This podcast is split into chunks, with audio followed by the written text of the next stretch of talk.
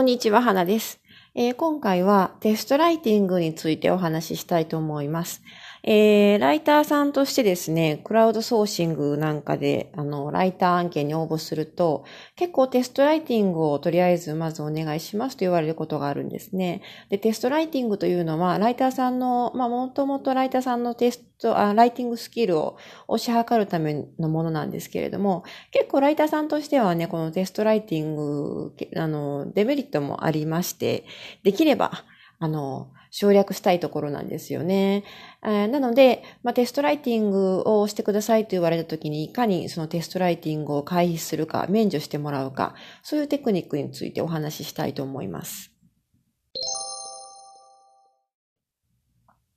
はい。ではまずですね、テストライティングってそもそも何のためにあるのかなという話をしていきたいと思います。テストライティング、まあ基本的にクライアントさんのためにあるようなものなんですけれども、やはり新規のね、ライターさんを採用するときにその人のライティングスキルがどの、どのくらいあるのかなというのを確認するためのものなんですね。あの、やはりライターさんでライター業績がありますと言われても、やはりクライアントさんによって、その自分の好みに合った文章を書いてくれるのかとかいうのはちょっと未知数なので、そのためを、そのためにやるのがテストライティングなんですね。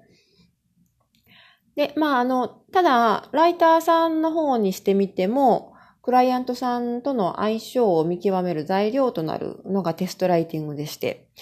例えばメッセージのやり取りとか、その雰囲気とかね、あの、メッセージの中身の、あの、まあ、書き方とか口調とか文調とか、そういうのがね、自分に合ってるかどうかとか、あとはレスポンスの速さですね。メッセージのレスポンスはやはり早ければ早い方が、あやりやすいと思います。それと、もう一つ、あの、マニュアルレギュレーションがあるかどうか、そういうのも確認できるのがテストライティングの、まあ、メリットといえばメリットで、例えば、応募要項に記事作成とかいうふうに内容が書かれてあってもですね、実際に、あの、仕事を始めてみると、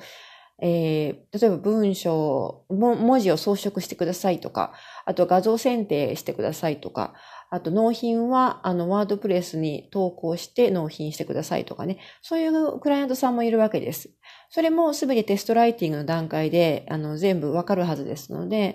まあ、テストライティングをに参加しますと言って、そういうマニュアルとかレギュレーションが、あの、あまりにも大量に出てきたりとか、あとは、あの、思っていた仕事と違うなという場合は、もう早々にそこでね、お断りすることもできます。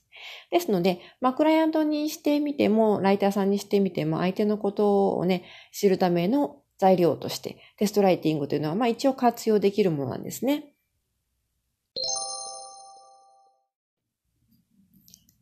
うん、でもね、テストライティングってやはりデメリットもありますですね。ライターさんにとってみては、あの、デメリットの方がもしかしたら大きいかもしれないというぐらいなんですよね。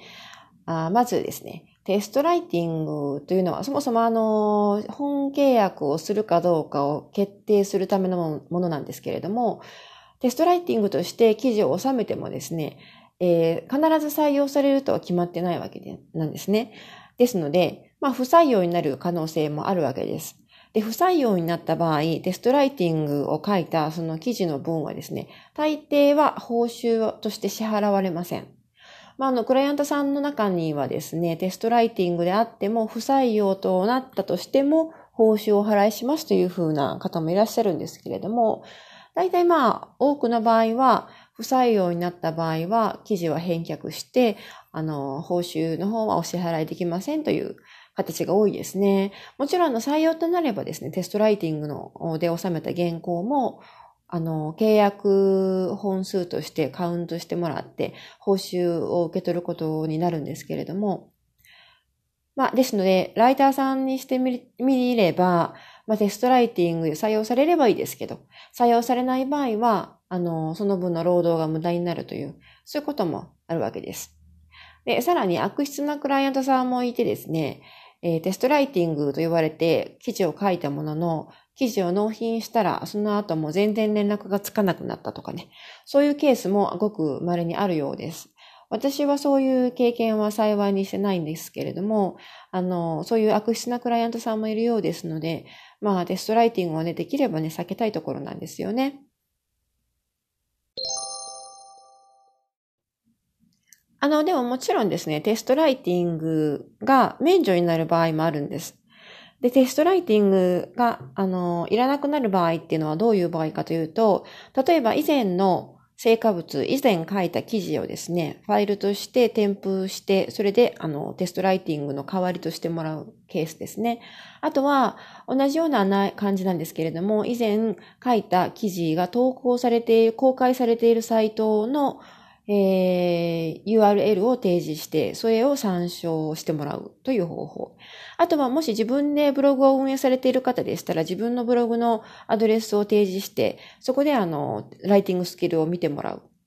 あるいは、もう一つ別にサンプル記事というのを最初に作っておいてですね、その記事を添付することでテストライティング免除にしてもらう。このような方法があります。まあ、あの、ただ、あの、こういう成果物を添付するだとか、あの、サイトの URL を提示するとか、そういうのはですね、一番最初の応募メッセージを送るときに求めても送ってしまうと。その方が、あの、後々スムーズです。そうすると、テストライティングをお願いしますとか、テストライティング参加しますとか、こういうこういう内容でテストライティング書いてくださいとか、テストライティング免除になりませんかとか、そういうまあ1往復、2往復ぐらいのメッセージが省略できるわけですね。で、まああの、たまあ、ただし、いくら前以前の成果物を添付しても、こう、公開されている記事を見てもらっても、それでも、やっぱりテストライティングお願いしますと言われることもあります。やはり、あの、クライアントさんが求めているジャンルとか、記事のスタイルとかと、えー、ちょっとかけ離れている場合とかですね。あと、まあ、文字数のバランスとかもあるですし、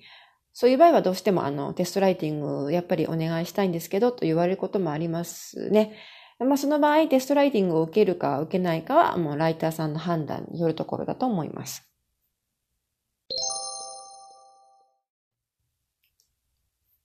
はい。まあ、でもですね、あの、やっぱり初心者の方とか、未経験のライターの方の場合はね、テストライティングを受けることも必要かなと思いますね。どうしてもあの、新規のライターさんっていうのは、あの、なかなかうん、テストライティングなしでは採用されにくいんですよね、実際のところ。プロジェクト形式だとね。ですので、あの、まあ、よほどの何か成果物が他にあるとかでない限りは、えー、テストライティングを受けてみるというのもいいんじゃないかなと思います。まあ、それでテストライティングを受けることによって、相手のクライアントさんのこともね、なんとなく雰囲気がつかめますし、お仕事のペース、やり方ですとかね、それで相性を見ることもできますので、まあ、あの、一度テストライティングを受けてみるというのも一つの選択肢だと思います。でですね、あの、初心者というか、まあ、初級者ライターの場合ですね、えー、契約が決まりましたら、1本目とか2本目とかね、あの、その辺の契約を決まった際にですね、そのクライアントさんに、今回あの、納品するお仕事、記事をね、将来自分の、まあ、ライター業績として、他の依頼主の方に、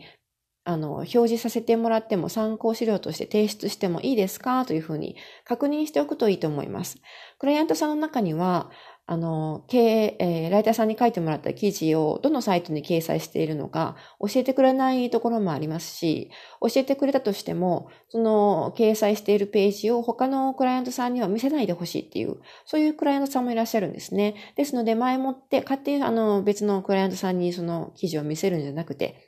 前もって、あの、こうこうこういう理由でライターとして業績を積みたいので、その、今回納品した作品を別のクライアントさんの方に参考資料として提出してもいいですかと、そういうふうに一言聞いておくといいと思います。